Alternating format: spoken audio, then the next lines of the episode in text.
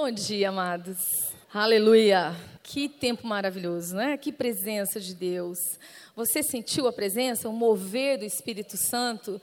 Deus já tocando a sua vida? Eu acho que a gente não precisava de mais nada. Não é verdade? Que a presença de Deus, as palavras proféticas, já ministraram nosso espírito nessa manhã. Mas é porque Deus já está te preparando para algo a mais, algo além, um lugar além onde Deus quer te levar. Porque nós não somos ministrados e curados e abençoados por nós mesmos, para confiem em nós mesmos, mas porque Deus quer fazer alguma coisa através das nossas vidas. E é sobre isso que eu quero falar com você nesta manhã. Eu quero compartilhar uma palavra simples que Deus colocou no meu espírito, no meu coração, e mas realmente vem bem do profundo do meu coração. Eu quero compartilhar sobre histórias cheias de compaixão. Não sei se você sabe, eu sou professora de história, então eu gosto de contar história. Realmente gosto. Quero te animar, te desafiar realmente nessa manhã ouvir essas histórias e ouvir o que Deus ministrou ao seu coração. Na verdade, não são histórias com H maiúsculo, que aí está só o começo da frase, por isso que está assim, eu até fui ver se eu colocava histórias ou histórias, que na verdade eu quero falar sobre algumas parábolas com você nessa manhã. E parábolas são histórias criadas por Jesus. Jesus usou, né, não só Jesus, mas muitas pessoas usam parábolas, mas parábolas são histórias curtas para passar algumas verdades. Que você usa alguns personagens para ilustrar alguma coisa de muito importante para aquela pessoa. Então, eu quero falar sobre algumas dessas parábolas dessas histórias, dessas pequenas histórias que Jesus contou. Em cada uma delas, ele fala sobre compaixão. Então eu quero compartilhar isso com você. É, embora tenha mais de 40 parábolas nos evangelhos, mas a gente vai ficar apenas em três, tá? Fica tranquilo, não vou pregar 40. Só três para a gente compartilhar. Bom, eu creio que a gente tem ouvido muito sobre compaixão. Nós queremos realmente incutir no seu espírito, no seu coração. Queremos que você saia marcado por isso, por esse tema na sua alma, né? Talvez alguns aqui pensem, ah, meu Deus, de novo vai falar sobre isso. Não, mas é porque Deus quer falar com você. Há alguma coisa no seu espírito que precisa acontecer a respeito disso. E por isso que eu quero compartilhar sobre isso. Então, quero definir com você compaixão, como o pastor Davi já tem definido nesses dias, já tem pregado a respeito disso. Talvez alguns não estavam aqui, né, no começo de janeiro, como ele tem pregado, mas no próximo slide aí a gente tem algumas definições do que é compaixão. Então, se você está anotando, gosta, anota mesmo. Vamos lá. Então, tem lá: sentimento de pesar, por algo que aconteceu com o outro. Comiseração, piedade, misericórdia. Sentimento que brota no seu coração por alguém, pela necessidade de alguém. E nesses dias nós vivemos dias em que a sociedade está cada vez mais egoísta, voltada para si mesmo, para suas necessidades, para os seus pensamentos, para a sua felicidade. As pessoas correm atrás da felicidade. Esses dias eu estava lendo a respeito disso, e aí o autor dizia: Isso é uma grande frustração, uma grande mentira, porque felicidade tem que ser consequência nas nossas vidas. Consequência de alguma coisa que a gente fez, de algo que a gente alcançou, de alguma coisa que a gente se doou. Isso nos traz realização, felicidade, senso de alegria. Mas tem muita gente invertendo as coisas. Mas vamos continuar aqui. Então, nas parábolas que Jesus compartilhou, é, especialmente essas três que eu quero compartilhar hoje, existe uma palavra grega que é uma palavra grega muito forte. E o pastor Davi já falou sobre isso. É uma palavra que se refere a entranhas, alguma coisa que nasce aqui dentro de você. Porque eles criam que as suas emoções, seus sentimentos nasciam no seu rim, no seu fígado, aqui dentro, no mais profundo do seu ser. E por isso essa palavra tem a ver com essa comoção, com esse mover que está lá dentro de você, dentro do seu interior, que brota para fora por alguém, pela necessidade de alguém, que se derrama sobre a vida de alguém. Quero que você faça uma coisa nessa manhã. Coloca a mão aqui, dentro de você, aqui, assim, ó. Tem uns que estão colocando aqui na frente, né, gente? Não, não é aqui na frente, aqui, não, brincadeira. Vamos mais para trás, aperta aqui essa parte sua aqui, aqui, ó, aqui, aqui mesmo, ó aqui dentro de você, dentro das suas entranhas, dentro do seu ser, dentro. Eles não criam que as emoções estavam no coração, mas estava aqui, aqui dentro de você. Tanto que eles matavam animais, abriam lá dentro para ver se tinha uma direção para a vida deles, para ver como estavam as entranhas daquele animal. De tão importante que era essa região. Isso é importante para mostrar que há alguma coisa que brota lá dentro de você. Quando você está nervoso, está com medo, o que, que você sente, na maioria das vezes? Dor de barriga. É uma verdade? O seu sentimento de medo de enfrentar alguma coisa, uma situação, dá aquela dor de estômago, dá aquela dor aqui dentro. Suas emoções estão ligadas ao seu físico, ao seu interior aqui dentro.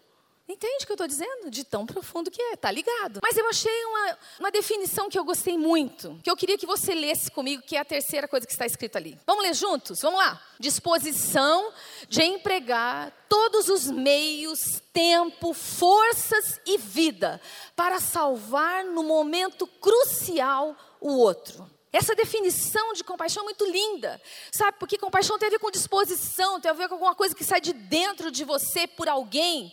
É, e você vai empregar meios, você vai ter que gastar seu tempo, você vai ter que empregar forças para poder tocar o outro num momento que é crucial, num momento que é determinante. Não é qualquer momento, é aquele momento. Tem que ser aquele momento que muda a história daquela pessoa. Tem que ser aquele momento que ela está vivendo aquela necessidade. Tem que ser aquele momento onde há o desamparo, onde há a dor, onde há a sensação de que eu estou perdido e eu preciso de ajuda. Entende? Então, atos de compaixão tem a ver com compaixão em ação. Diga para o seu irmão ao redor. Nós estamos falando de atos de compaixão. Isso é compaixão em ação. Não é apenas um sentir, é algo além. É compaixão em ação. É você fazer alguma coisa, você se dispor. Desejamos que você entenda isso, que você viva isso nesses dias intensamente. Amém? Então, eu quero deixar algo com você a respeito de Jesus que Deus ministrou profundamente ao meu espírito. Jesus foi o ato de compaixão de Deus para você e para mim, amado. Amém? Você celebra isso? Jesus foi o ato de compaixão de Deus para conosco. Deus teve compaixão das nossas vidas, já foi ministrado aqui. E então ele deu seu filho Jesus, e Jesus então é a personificação da compaixão de Deus. Ele nos mostrou ele, como pessoa, nos mostrou o que é viver a compaixão de Deus, o que é ser a compaixão de Deus, o que é ministrar a compaixão de Deus, o que é derramar a compaixão de Deus. E Efésios, capítulo 2, versículos 4 e 5 diz: Mas Deus, sendo rico em misericórdia, por causa do seu grande amor com que nos amou, estando nós mortos em nossos delitos, nos deu vida. Nos deu vida. Nos deu vida juntamente com Cristo, pela graça sois salvos. Amém, amado? Oh, querido, você e eu fomos salvos por essa compaixão derramada através de Jesus sobre as nossas vidas. Você tem que celebrar isso. Você tem que se alegrar com isso. Você tem que se regozijar esse grande presente de Deus para a sua vida. Amém? Quem está comigo aí? Oh, oh, glória! Aleluia! Deus é maravilhoso, amado. Então vamos lá, eu quero abrir com você a nossa primeira história de hoje, então. Vamos para a primeira parábola que a gente vai compartilhar, está em Lucas capítulo 15. Quero convidar você a abrir a sua Bíblia em Lucas capítulo 15, dos versículos 11 a 20, onde a gente tem essa história. É uma história longa, não vou ter os detalhes da história, não quero ficar observando cada um dos personagens e os significados que eles têm, as verdades que eles empregam, mas quero rapidamente ler com você e meditar um pouquinho. E nós vamos encontrar no meio dessa parábola a palavra compaixão, tá? Que está no versículo 20, como a gente colocou aí. Então, essa é uma parábola que está no meio, né? Junto com outras duas, onde Jesus está falando sobre perdidos, né? Sobre coisas perdidas, sobre algo perdido. E, na verdade, ela compõe com mais outras duas histórias, a história da ovelha e da moeda, né? Que foram perdidas. Essa é a história do filho que estava perdido. Então, certo homem tinha dois filhos. O mais moço dele disse ao pai: Dá-me a parte dos bens que me cabe. E ele lhes repartiu os haveres. Passado não muitos dias, o filho mais moço Ajuntando tudo que era seu, partiu para uma terra distante e lá dissipou todos os seus bens, vivendo dissolutamente. Depois de ter consumido tudo, sobreveio àquele país uma grande fome e ele começou a passar muita necessidade. Então ele foi e se agregou aos cidadãos daquelas terras, e este o mandou para o seu campo guardar porcos. Ali ele desejava fartar-se das alfarrobas, das comidas que os corpos comiam, mas ninguém lhes dava nada. Então, caindo em si, disse: Quantos trabalhadores do meu pai tem que tem pão e fartura e eu morro de fome nesse lugar? Levantar-me-ei e ter com meu pai e lhe direi: Pai, eu pequei contra o céu e diante de ti. Já não sou digno de ser chamado teu filho, trata-me como um dos teus trabalhadores. E levantou-se e foi para o seu pai. Vinha ele ao longe quando seu pai o avistou e diga comigo: compadecido. Compadecido dele, correndo, o abraçou e o beijou. E o filho lhe disse: Pai, pequei contra o céu diante de ti, não sou digno de ser chamado seu filho. O pai, porém, disse aos servos: Traz-me depressa aqui a melhor roupa, veste-o. Por-lhe-ei um anel no dedo e as sandálias nos pés. matai também o novilho cevado, vamos comer, vamos nos regozijar, porque este meu filho estava morto e reviveu, estava perdido e foi achado, e então começaram a regozijar-se. E a história continua a respeito do filho, do filho mais velho que estava junto, e quando chega tem toda aquela festa para o filho mais novo, e ele também estava perdido, mas estava perdido dentro de casa. Esse. Ele aí diz que, na verdade, olha, mas por que você está fazendo tudo isso para ele? Ele gastou, ele fez, ele esbanjou, ele perdeu tudo que era seu e agora você está dando uma festa para ele. Eu estou aqui te servindo que nem um camelo, fazendo tudo e nunca pedi um, você não me deu um nada, né? Então o pai fala: não, meu filho, mas ele estava perdido, ele foi encontrado, a gente tem que celebrar tudo que eu tenho, que estava aqui é seu. Você pode desfrutar. Então a gente tem esses dois filhos aqui, são duas histórias diferentes, mas eu quero enfocar o pai aqui nessa história. A compaixão deste pai que foi derramada sobre esse filho. Esse pai cheio de compaixão estava aguardando o dia da volta desse filho. Quando você olha essa parábola, quero fazer algumas aplicações aqui, você vê um filho que foi, que esbanjou sua vida, que fez tudo errado, e depois ele volta e ainda é recebido com uma expectativa pelo pai. Eu quero dizer a você: se você ainda não tem filho, você não é capaz de entender o sentimento desse pai. Porque eu, até ter filhos, não entendia. Minha justiça, eu sou meio justiceira. Que é isso? Fez tudo errado, tem que pagar. Quem manda? Agora volta para casa, vai trabalhar direitinho, vê se me restitui algumas coisas. Não é verdade? Vê se devolve um pouco do que você gastou, porque afinal das contas. Alguns de nós, na nossa justiça, colocaríamos algumas regras bem rígidas. E valendo. Mas de fato, aquele filho encontrou um lugar de arrependimento. Por isso foi recebido. Mas eu quero ver com você alguma coisa que antecede a compaixão. Antes desse pai derramar compaixão sobre aquele filho, havia alguma coisa que havia sido gerada no coração deste pai. Antes de você derramar compaixão sobre alguém, é preciso ter pensamentos de compaixão na sua mente, no seu coração. É preciso ter um não julgar as situações. Você não consegue exercer compaixão sobre alguém quando você julga a pessoa. Mas eu e você não fomos chamados, pelo menos não ainda, para julgar sobre a terra. Eu e você fomos chamados para amar a terra, para derramar do amor de Deus sobre a terra. E muitas vezes, no nosso coração, quando nós vemos alguém, nós julgamos. Nós julgamos a condição da pessoa, a situação que ela está, aquilo que ela está fazendo.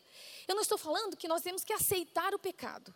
Eu estou falando que nós temos que aceitar as pessoas nas condições em que elas se encontram, como elas estão. E muitas vezes nós olhamos alguém e nesses dias olhamos e olhamos bem a roupa dele.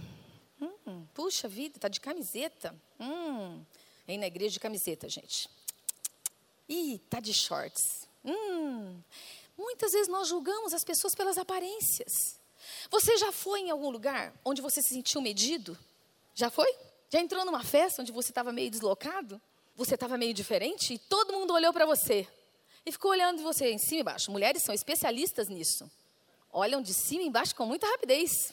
Hum, tá combinando. Ah, não tá. Ih, fulano, ela deve ser assim, assim, assim. Você já faz um juízo da pessoa por aquilo que ela está vestindo. É ou não é comum fazer isso? É ou não é verdade?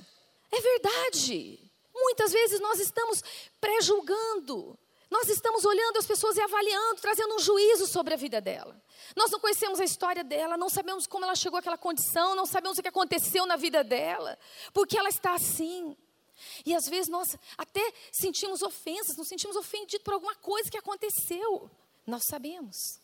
Antes de exercer atos de compaixão, é preciso pensar a respeito de compaixão, é preciso deixar a compaixão crescer no seu coração, é preciso ter olhos de compaixão, é preciso enxergar as necessidades das pessoas, é preciso olhar para elas e perceber que elas têm necessidades.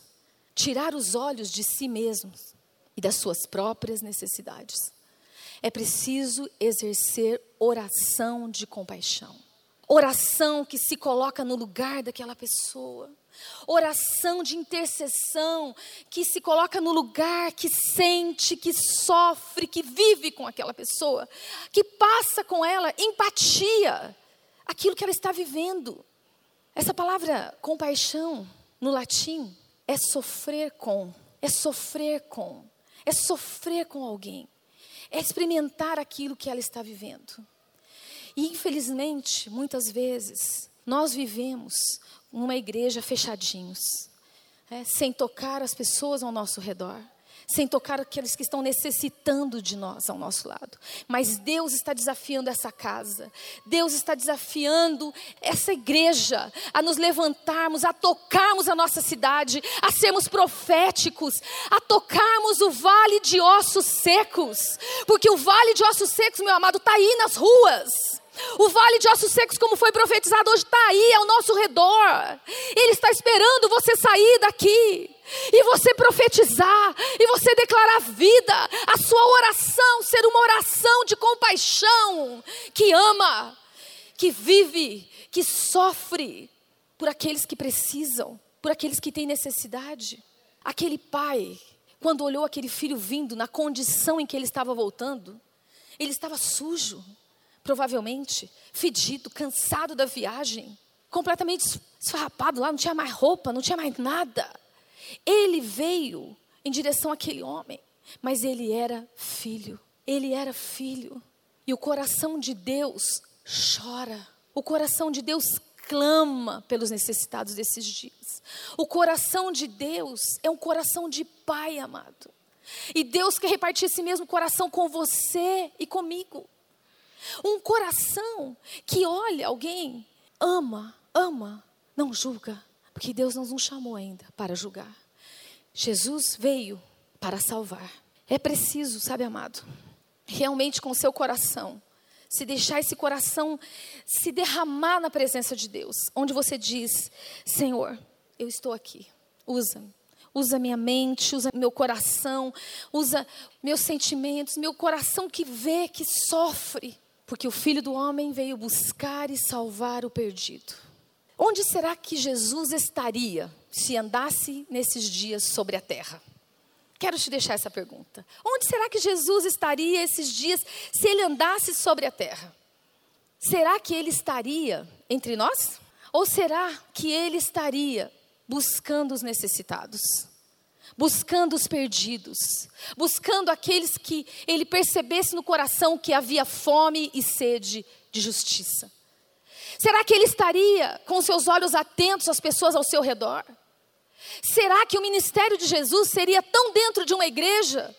Ou será que o ministério de Jesus seria muito mais caminhando pelas ruas de uma cidade? Será que o ministério de Jesus é claro que ele tinha os seus momentos com seus discípulos, onde ele fortalecia, onde ele edificava, onde ele ensinava, onde ele preparava. Mas Jesus não andava com guarda-costas, embora eles se sentissem muitas vezes, né? Mas Jesus não andava com guarda-costas, Jesus estava, era livre para ser tocado pelas pessoas, era livre para caminhar no meio de uma cidade. E quantos de nós nesses dias, fechados nos nossos condomínios, com grandes e altos muros, nos nossos prédios, com muita segurança. Porque eu sei, nesses dias é difícil. Ah, há muita violência. O mundo está perdido, está caído. Mas Deus nos chama para ser diferentes, amados. Deus chama a igreja para fazer a diferença nesses dias.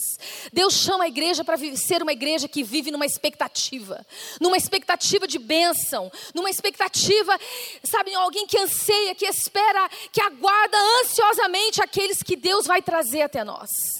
Porque Deus vai trazer muitos a essa casa. Deus vai trazer muitos a essa casa.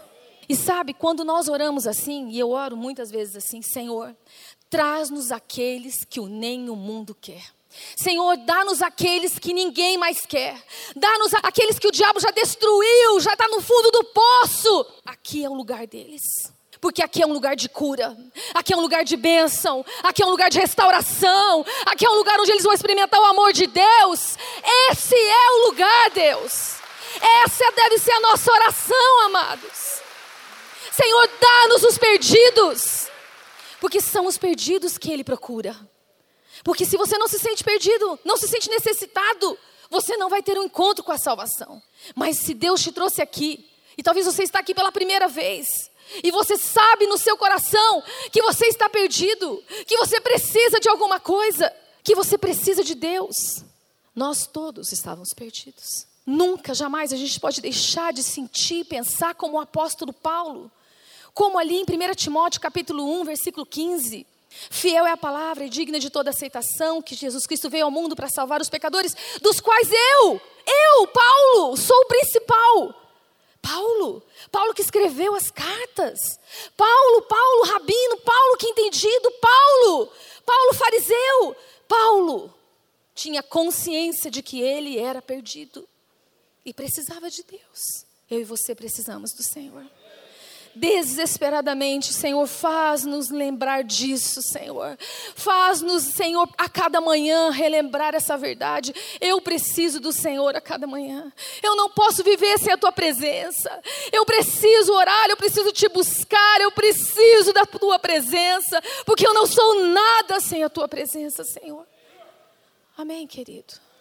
Que esse seja o clamor do seu coração. Que esse seja o clamor da tua alma, do teu espírito nesses dias. Buscar os perdidos, crer por uma expectativa daquilo que Deus vai fazer através da sua vida e da minha vida. Eu quero compartilhar com você uma segunda história que está, abra comigo ali em Mateus capítulo 18. Nessa parábola também aparece a palavra compaixão, ou o verbo compadecendo-se. Abra comigo lá, Mateus capítulo 18. Os discípulos reunidos com Jesus fizeram a grande pergunta: oh Deus, quantas vezes? Não, Jesus, quantas vezes eu tenho que perdoar? É porque perdoar é difícil, né, gente? É ou não é? É difícil. Hum, é um desafio a cada dia, a cada situação. É difícil. Então Pedro faz essa pergunta: quantas vezes? Até sete vezes? Sete é um número tão grande, é um número da perfeição, é o máximo, Jesus. Ó, se eu contar oito, chega. Está excluído, não aguento mais. Mas Jesus respondeu: Não te digo que até sete vezes, mas setenta vezes sete. Jesus está multiplicando a perfeição, está multiplicando aquilo que era considerado o máximo. E ele começa então a compartilhar essa parábola falando que a respeito do reino de Deus. Então, quando Jesus está falando de reino de Deus, Jesus está falando de um estilo de vida do cristão, meu e seu. Então ele diz assim: Por isso o reino dos céus é semelhante a um rei que resolveu ajustar contas com seus servos. Versículo 24. E passando a fazê-lo, trouxeram-lhe um que lhe devia 10 mil talentos. Uma quantidade imensa, impagável. Não dava para pagar, ninguém daria conta de pagar.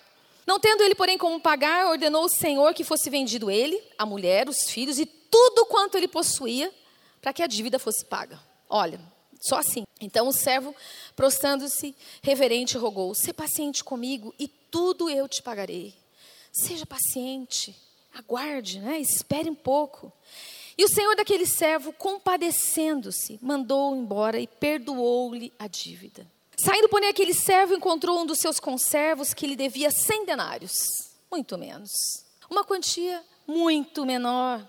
Agarrando-o, sufocava e dizia: Paga-me aquilo que você me deve. Então o seu conservo, caindo de pé, me implorava, dizendo: Seja paciente comigo, que eu te pagarei. A mesma frase. Seja paciente comigo, eu vou te pagar. Ele, entretanto, não quis. Antes, indo, o lançou na prisão até que lhe saudasse a dívida. Jogou ele na prisão. Versículo 31. Vendo seus companheiros o que se havia passado, entristeceram-se muito e foram relatar ao seu senhor tudo o que acontecera. Então o Senhor, chamando-lhe, disse: Servo malvado, perdoei-te aquela dívida toda porque me suplicaste. E não devias tu igualmente compadecer-te do teu conservo? Como também eu me compadeci de ti? Indignando-se, o seu senhor o entregou aos verdugos até que lhe pagasse toda a dívida. Assim também o Pai Celeste vos fará, se do íntimo não perdoares cada um dos seus irmãos. Hum, essa frase final é forte. Jesus está dizendo: é essa a história que vai acontecer na sua vida com o perdão. Mas eu quero deixar aqui, o tema principal dessa história, é claro, é, é o perdão, as ofensas feitas para com Deus, as ofensas feitas para comigo, e como eu preciso me relacionar com isso, com essas dívidas, nessa parábola, né, as dívidas, na verdade. E, mas a compaixão está por dentro dessa história, a compaixão permeia essa história. Foi a compaixão do Senhor que liberou a dívida daquele homem. Foi a compaixão de Deus que derramou perdão sobre as nossas vidas. É a compaixão de Deus que nos faz perdoar. E sobre isso eu queria meditar com você um pouquinho. Pense comigo nessa frase que eu falei. O que motiva o perdão é a compaixão. A compaixão precisa me fazer ver no outro os meus próprios erros e pecados que já foram perdoados. Quando alguém me ofende, quando alguém faz alguma coisa contra mim, quando alguém pisa na bola comigo, quando alguém me fere, quando uma situação ocorre contra a minha vida, eu preciso ter compaixão suficiente para olhar para aquela pessoa e ver nela a mim mesmo. Sabe? Porque quase tudo, se não tudo, o que eu vou perdoar em alguém, um dia eu mesmo fiz para outro. Sabe que isso é verdade? Quase tudo. Ah, pastora, mas eu nunca, eu nunca matei alguém. Mas Jesus compara o assassinato dentro do seu coração, o ódio, o ódio mortal, como alguma coisa com a realidade. Jesus diz que para ele é a mesma coisa.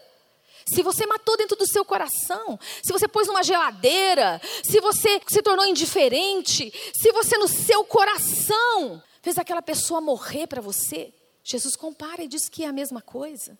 Então por isso que eu ouso dizer que tudo que fizemos para alguém, que alguém nos fizer, quer dizer, que nós tivemos que perdoar. Isso, de alguma forma, eu e você já fizemos para alguém. Sabe que quando nós passamos por uma situação assim, nós, na maioria das vezes, nós pensamos, puxa, nós julgamos aquela pessoa. Olha a intenção dele, olha a forma como ele fez aquilo para mim. Eu não consigo pensar que ele possa ter uma outra intenção. Eu fico pensando na dor, quantas vezes ele me causou aquilo. Eu não consigo entender e nem justificar, nem entender as razões que levaram aquela outra pessoa a fazer aquilo. Sabe que isso é alguma coisa que eu e o pastor Davi temos conversado bastante. E esses dias nós estávamos no treinamento, no treinamento do curso Alianças, que nós vamos iniciar aqui na igreja. Né? E aí, uma das histórias ficou assim tão claro, quem participou vai se lembrar, é uma história que, onde você tem um casal em constante aflito, em constante desavença, a perspectiva diferente que eles têm de uma mesma situação faz brotar no seu coração perspectivas tão diferentes. Deixa eu ser clara. A historinha ali, para relatar de novo, a historinha é muito simples. É a história de alguém que é, vive em conflito com a esposa, mas aí diz, não, eu, eu quero agradá-la, né? vou levá-la num lugar. Não quero contar com todos os detalhes, porque você vai ver isso no dia que você fizer esse curso, não é verdade? Mas você quer agradar a esposa e resolve levá-la a um lugar. Só que chega naquele lugar, vai comprar alguma coisa para ela, chega diante da. Né, e ela se sente super importante, valorizada. Puxa, está me levando num lugar, especialmente eu. E chega naquele lugar. Só que se deparar com aquilo, o homem, muito prático, muito né, racional, olha o cardápio, olha a conta. Oh, que horror! 50 reais! Custa, sei lá, eu. Meu Deus, esse jantar vai sair 40 reais por pessoa, alguma coisa assim. E naquele instante, ela olha para ele e fala: Eu não tenho valor nenhum para você mesmo. Você nem me ama. Porque olha isso que você está dizendo. E você não quer pagar. É, na cabeça dela, ele está dizendo que ela não merece um jantar, que ele pagar 40 reais para ela. Porque onde já se viu? Homens, não façam isso, por favor. Bom, vamos continuar aqui. Mas na cabeça dele, é só uma avaliação do preço, do valor, do fato de que o ano passado era mais barato, que subiu esse ano. Sei lá eu. Olha o pastor Davi concordando aí. Assim, numa perspectiva completamente outra. Mas quando nós nos sentimos feridos, e aquela mulher dessa história se sentiu ferida, ofendida, desvalorizada, não amada, que mais, mulheres? Que mais dos sentimentos que estão envolvidos nessa história? E tudo aquilo, na verdade, todo aquele sentimento me bloqueia, não me deixa enxergar, não me deixa compreender as razões do outro, não me deixa ver o coração do outro. Ao contrário, me leva a julgar, me leva a condenar, me leva a não perdoar. Entende o que eu estou dizendo? Vamos para um outro exemplo, vamos pensar em uma outra história. Na minha história, durante muitos anos, na minha adolescência, eu convivi com meu pai, alcoólatra, que durante toda a sua vida bebia bastante, mas por causa do trabalho bebia mais finais de semana. Mas na minha adolescência, um pouquinho depois, ele se aposentou e daí, você sabe, fica muito pior a história. O alcoolismo se torna muito frequente, você passa a ver a figura de alguém que você ama tanto, que você sente tanto, o tempo todo bebendo. Às escondidas, mas o tempo todo bebendo. Sabe, dentro do meu coração de adolescente, eu não entendia isso. Eu amava meu pai, mas eu sentia uma dor, uma raiva muito grande. Cobrava dentro do meu coração, por que, que ele faz isso? Ele não me ama, ele não ama minha mãe, ele não ama minhas irmãs. Por que ele está se destruindo? Por que ele está fazendo isso? Por quê? Ele está me ferindo, ele está me machucando. E eu tinha que lutar dentro de mim para perdoar. Sabe por quê? Porque tinha um dia que eu ia para a presença de Deus, eu chorava, eu chorava, eu orava, eu perdoava, eu liberava meu pai, eu dizia, Pai, Deus, salva meu pai. Eu saía bem. Mas daí, passava dois, três dias, era a mesma história. E eu tinha que de novo orar. Eu tinha que de novo perdoar. Eu tinha que de novo entregar nas mãos de Deus. Isso muitos anos, muitas vezes, muitas vezes, muitas, muitas vezes. Sabe que ter compaixão com alguém muito próximo de nós é muito mais difícil do que ter compaixão com pessoas que estão longe de nós. Ter compaixão de pessoas que nos cercam, que nos ferem, que nos machucam dia após dia, é muito mais difícil. Mas Deus está te chamando para derramar sobre as pessoas ao seu redor a mesma compaixão que Ele derramou sobre a sua vida. Para que você se lembre das coisas que você mesmo tem feito. Para que você se recorde daquilo que você mesmo tem devido, está devendo a Deus. Entende o que eu quero dizer? Quantas vezes eu mesmo feri? Quantas vezes eu mesmo me fechei? Quantas vezes eu mesmo respondi? Quantas vezes eu mesmo agredi? Meu coração de adolescente não conseguia enxergar uma história de vida por trás. Meu pai foi abandonado pelo pai. Meu pai foi ferido. O pai dele foi uma pessoa extremamente violenta, que batia, que batia na minha avó. Minha avó teve que se separar dele. Meu pai teve que cuidar da família com 16, 15 anos, teve que trabalhar para poder sustentar todo mundo. Meu pai foi ferido. Meu pai foi machucado. Meu pai ainda não tinha experimentado o perdão de Deus sobre a vida dele. Não podia derramar compaixão sobre a minha vida. Não podia derramar perdão sobre a minha vida. Mas você está aqui. E Deus tem derramado compaixão sobre a sua vida. Deus tem derramado perdão sobre você. Deus tem limpado a sua história. Deus tem curado a sua história. Deus tem te mudado. Talvez você é filho dessa casa, você tem tido a oportunidade de experimentar uma vida diferente. Você nasceu num, num lar cristão. E você teve a chance de conhecer a palavra. Você teve a chance de experimentar o Espírito Santo como hoje nessa manhã, movendo e quebrando os nossos corações, dizendo que te ama, dizendo que te ama, que te trouxe aqui, que cuida da sua vida e da sua história. A mesma compaixão que Deus tem derramado sobre você, Ele espera que você derrame para pessoas ao seu redor. E quando eu digo derramar compaixão, eu digo liberar perdão. Porque o ato de perdoar é um ato de compaixão para com o próximo.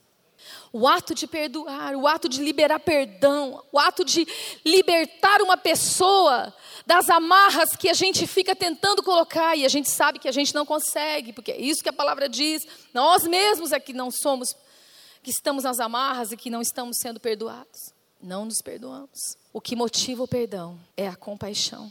A compaixão precisa me fazer ver no outro os meus próprios erros e pecados. Pense nisso por um instante. Pense nisso. Quantas pessoas ao seu redor que você, você mesmo, tem cobrado, não tem liberado perdão para ela, tem julgado, tem avaliado. Quantas pessoas ao seu redor ainda estão esperando uma liberação, a compaixão de Deus ser derramada sobre a sua vida? Pense nisso nessa manhã. Quero ir com você para a nossa última história. Abra comigo em Lucas, capítulo 10. Uma história bem famosa, bem conhecida. Do versículo 25 em diante até o 37. Quem nunca ouviu a história do bom samaritano? Quem nunca ouviu essa história? Versículo 25. Eis que certo homem, intérprete da lei, que se levantou com o intuito de se opor a Jesus, né, de pôr Jesus, desculpa, à prova, disse-lhe: Mestre, que farei para herdar a vida eterna? Alguém com segundas intenções fez uma pergunta a Jesus. Então, Jesus, muito simples, lhe O que está escrito na lei? Ele mesmo pergunta: Como interpretas? Você que conhece tanto a lei. A isto ele respondeu: Amarás o Senhor teu Deus de todo o teu coração, e de toda a tua alma, e de todas as tuas forças, de todo o teu entendimento, e amarás o teu próximo como a ti mesmo. Esse homem era alguém que conhecia a lei, era alguém que conhecia as Escrituras, era alguém que sabia decor, que sabia responder com exatidão aquilo que Jesus estava esperando. No verso 28 ele diz assim: Jesus lhe diz: Respondeste certo, muito bem, faz isso e você vai viver. Jesus está tentando, parece que, encerrar o assunto. Mas, porém, ele querendo justificar-se, ele perguntou a Jesus: Quem é o meu próximo? A pergunta em questão é: a quem eu devo derramar compaixão? Sobre quem? Será que eu tenho alguém tão perto de mim que precisa da compaixão, que precisa do amor de Deus, que eu preciso amar? E no versículo 30, então Jesus começa essa parábola. Certo homem descia de Jerusalém para Jericó e veio cair nas mãos de salteadores, os quais, depois de tudo lhe roubarem e lhe causarem muitos ferimentos, retiraram-se, deixando-o semi-morto. Veio o ladrão, o ladrão da nossa alma, dos nossos corações, o inimigo, quase o matou. Casualmente descia um sacerdote, um líder espiritual, por aquele mesmo caminho e vendo-o passou ao largo. Deu uma desviadinha, né, gente? Deu uma passadinha ao lado. Semelhantemente, um levita descia por aquele lugar e vendo também passou ao largo o nosso ministro de louvor aqui, envolvidos no templo, aqueles que servem, também deu uma desviadinha, né? Versículo 33. Certo samaritano que seguia o seu caminho, passou-lhe perto e vendo, diga comigo, compadeceu-se dele. Compadeceu-se dele. E chegando-se, pensou-lhes os ferimentos, né? Limpou, começou a cuidar dos ferimentos, aplicando óleo e vinho. E colocando o seu, próprio animal, levou a uma hospedaria e tratou dele. No dia seguinte, tirou dois denários e os entregou ao hospedeiro, dizendo: Cuida deste homem, e se alguma coisa gastares a mais, eu te indenizarei quando eu voltar.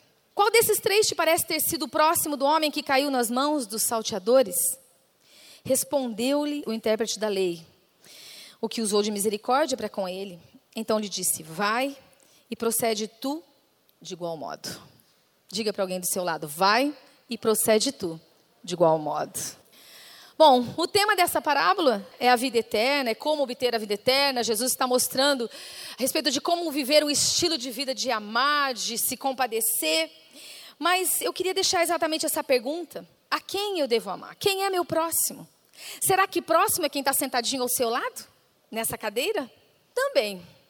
Mas o sentido de próximo é outro. O sentido de próximo é todos aqueles que aparecem no seu caminho, que Deus te dá a oportunidade de ministrar as suas vidas, aparecem na sua história pela mão de Deus, você é chamado a ministrar. Talvez algumas pessoas que são próximas suas não serão as minhas, as minhas não serão as suas, mas todas as pessoas que Deus permitir cruzarem o seu caminho com necessidade serão o seu próximo. Então, quem é o seu próximo? Pense comigo. Quem Deus tem te dado a oportunidade de ser tocado, de ser tocado pela sua vida? Quem está ao seu lado? Quem está tão próximo de você?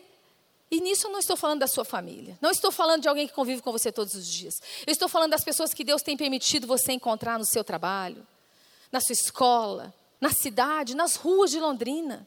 As pessoas que você fica sabendo, as necessidades que você fica sabendo. A sua cidade é onde estão o seu próximo. Nela está o seu próximo.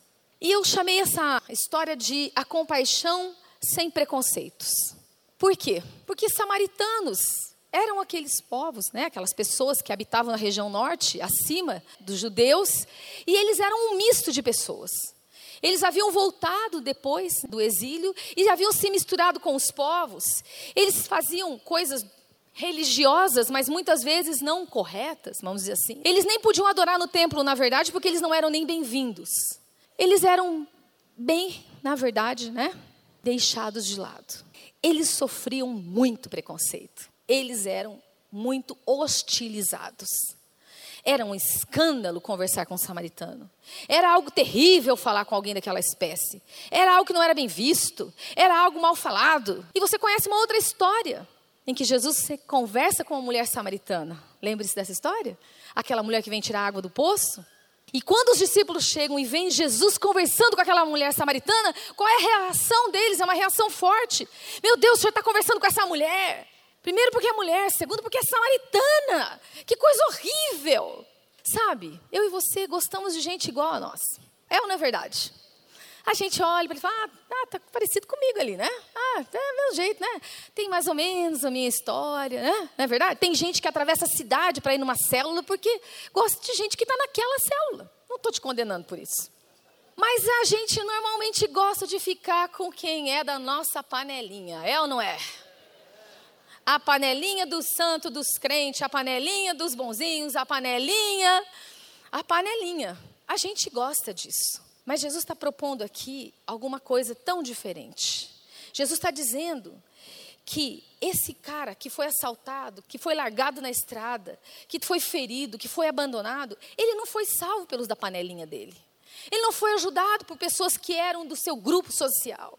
Ele não foi recebido, cuidado, curado por pessoas que eram nem dos seus. Jesus está dizendo de alguém que rompeu preconceitos, rompeu barreiras, ousou ir além dos seus dias, se levantou e cuidou de alguém que não tinha nada a ver com ele, que não tinha nada a ver com a sua história.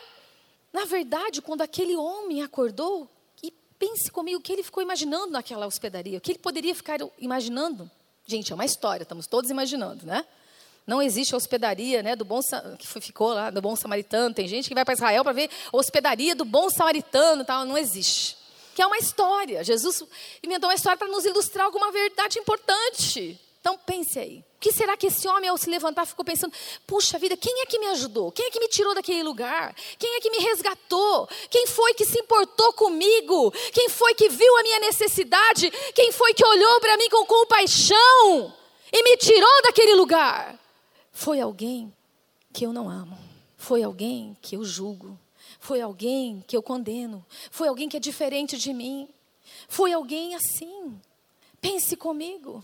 Sabe, meu amado, Deus está nos despertando esses dias. Deus quer te tirar do seu conforto. Deus quer te tirar dos seus quadradinhos. Deus quer fazer você romper limites. Deus quer fazer você romper barreiras. Deus quer te levar a tocar necessitados, a pensar naqueles que precisam, não só naqueles que estão ao seu redor. É muito além o que Deus quer fazer. E é só assim que nós vamos impactar uma cidade. É só assim que nós vamos viver o reino de Deus. É só assim que nós vamos quebrar as barreiras da nossa cidade. Querido, eu quero te animar. Agora em março nós vamos ter uma conferência chamada Paixão e Missão.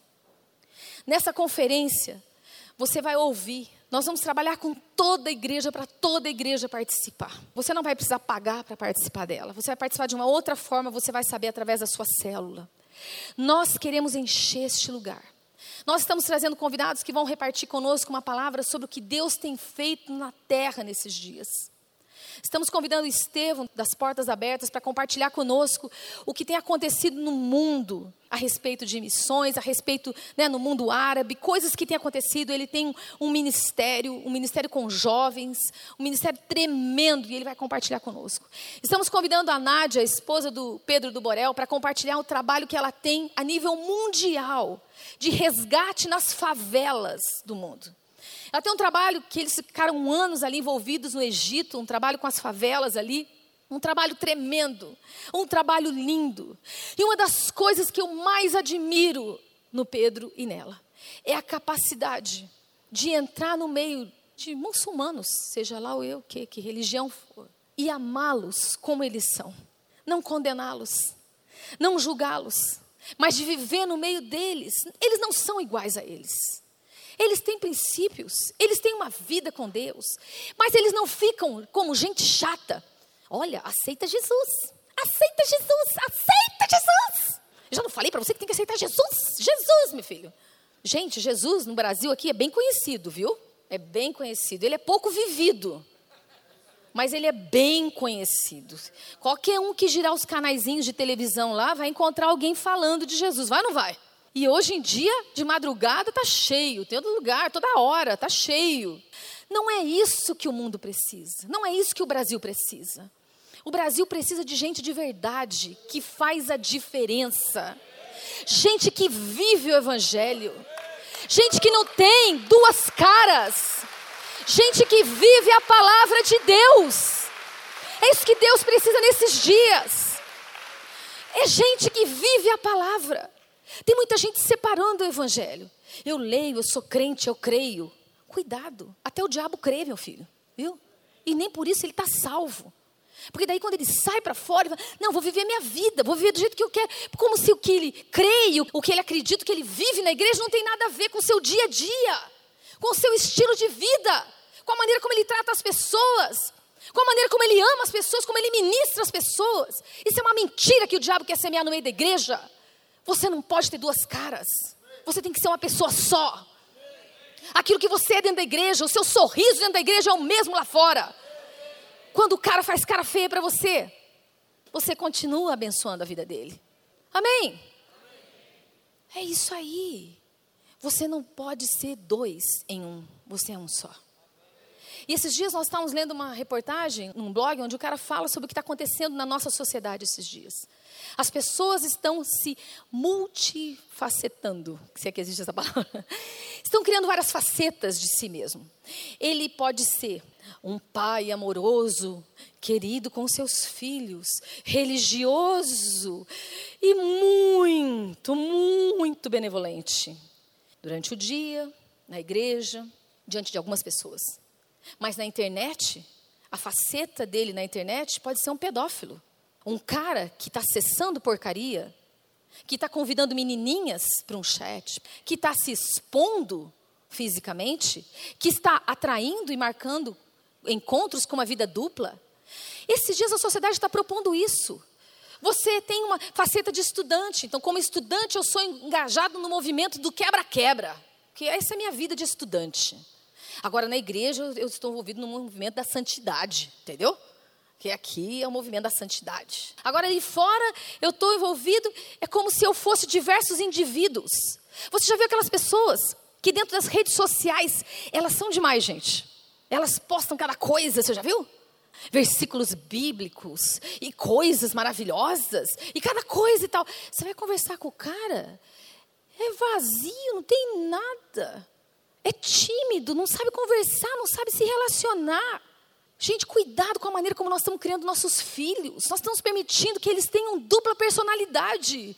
Uma que ele é lá naquela porcaria lá da internet. Que muitas vezes é uma porcaria, sim, gente. Em casa, ele é outra pessoa. Na igreja, é uma outra pessoa. E olha para você e faz cara de santo. Tem uns que eu tenho vontade de dizer, eu sei toda a história, meu filho. Não faz essa cara para mim que eu sei a sua história. Porque o cara pensa, igreja grande, pastor nunca vai saber essa história. Sei, sei, não sei todas, mas sei. Então não faz cara de paisagem para mim.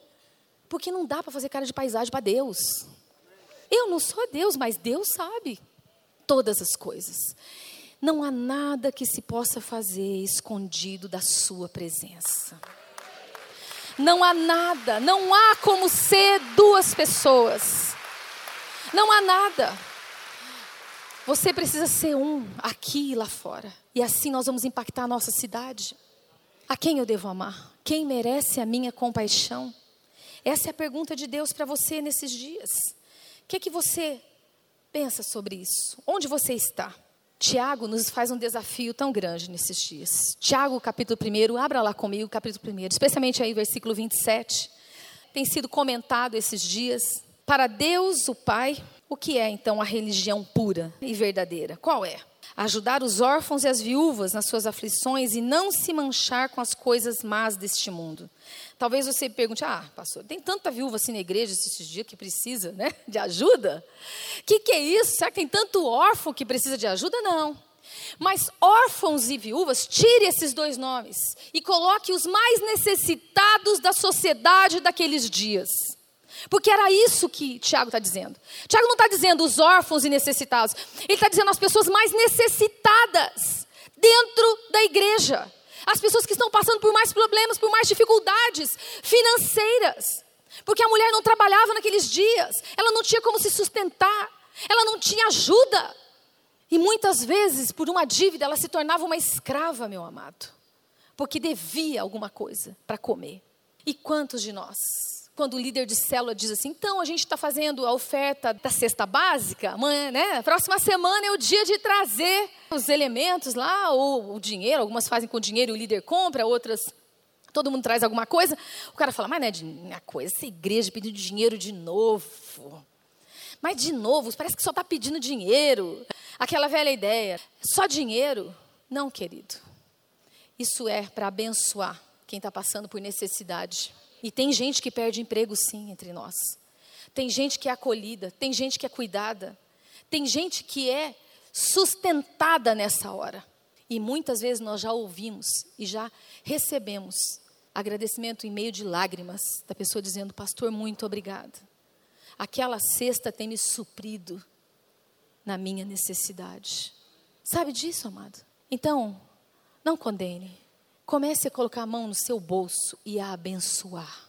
Seja generoso, seja livre, seja aquele que ministra com paixão de uma forma prática, porque é isso que a gente está vendo nessa passagem. Mas Tiago é muito forte, porque no capítulo 2, do versículo 1 ao 5, ele é extremamente forte. E eu quero ler para você, na nova linguagem, na tradução de hoje, na nova linguagem da tradução de hoje. Meus irmãos, vocês que creem no nosso Senhor, no glorioso Senhor Jesus Cristo, nunca tratem as pessoas de modo diferente por causa da aparência delas. Por exemplo, entra na reunião de vocês um homem com anéis de ouro e bem vestido, e também entra outro, pobre, vestindo roupas velhas. Digamos que vocês tratem melhor o que está bem vestido e digam: Este é o melhor lugar, sente-se aqui, né, ao meu lado. Mas dizem para o pobre: Fica aí de pé, senta aí no chão, perto dos meus pés. Nesse caso, vocês estão fazendo diferença entre os mesmos e não estão se baseando aliás, e estão se baseando em maus motivos para julgar o valor de outros. Que forte, gente. Aí, versículo 5: Escutem, meus queridos irmãos. Deus escolheu os pobres deste mundo para serem ricos na fé e para possuírem o reino que ele prometeu aos que o amam. E vou dizer que se eu continuasse lendo aqui, ele acaba com os ricos. Porque ele faz você questionar sobre quem é aquele que tem te prejudicado, se não os ricos que têm te levado aos tribunais. É isso que ele continua dizendo. E no versículo 9 diz assim: Escutem, meus queridos irmãos, Deus escolheu, aliás, perdão, né, os quinto, estou lendo de novo, os pobres deste mundo para serem ricos. Versículo 9, eu quero ler agora. Mas se vocês tratam as pessoas pela aparência, estão pecando e a lei os condena como culpados. Forte? Forte e verdadeiro. Tire os seus olhos naturais. Comece a colocar os olhos espirituais sobre a cidade de Londrina. Tire os seus olhos naturais. Comece a olhar como Deus olha a cidade. Comece a ver como Deus vê. Comece a pensar como Deus pensa. Tire os olhos das aparências. Amém, amado? Deus está te chamando nesses dias para frutificar como nunca, como nunca. E os frutos dessa compaixão vão ser acolhimento e serviço. Quero que você olhe para alguém ao seu lado e diga para ele: Deus te chamou para acolher e Deus te chamou para servir. Amém? Aleluia. Glória a Deus, querido. Eu quero finalizar com um versículo. Quero te convidar a ficar de pé nessa manhã. Oh, Jesus. Vós sois a luz do mundo. Amém? Assim brilhe a vossa luz diante dos homens e glorifiquem ao Pai que está nos céus. Quero que você dê a mão a quem está do seu lado. E você olhe bem para ele. Você não vai olhar na aparência dele, você vai olhar agora a ele com seus olhos espirituais. Amém? Nós não somos super-homens, a gente não vai ver o, né, o, o esqueleto dele. Mas você vai pedir para Deus: Deus, me faz ver como o Senhor vê. Deus, me faz ver como o Senhor vê agora. Eu quero que você comece a orar agora, abençoando, abençoando, abençoando a pessoa que está do seu lado. Ore agora, diga: Senhor, cobre a vida dele. Que a vida dele seja uma vida cheia de compaixão. Que os olhos dele não sejam olhos de julgamento. E os olhos dele sejam olhos que enxergam as necessidades. Que os olhos dele sejam olhos de expectativa pela cura de Deus. Que os olhos dele o levem a perdoar e a abençoar essa cidade, abençoar o próximo. Que a compaixão o leve a amar, acolher e servir o próximo.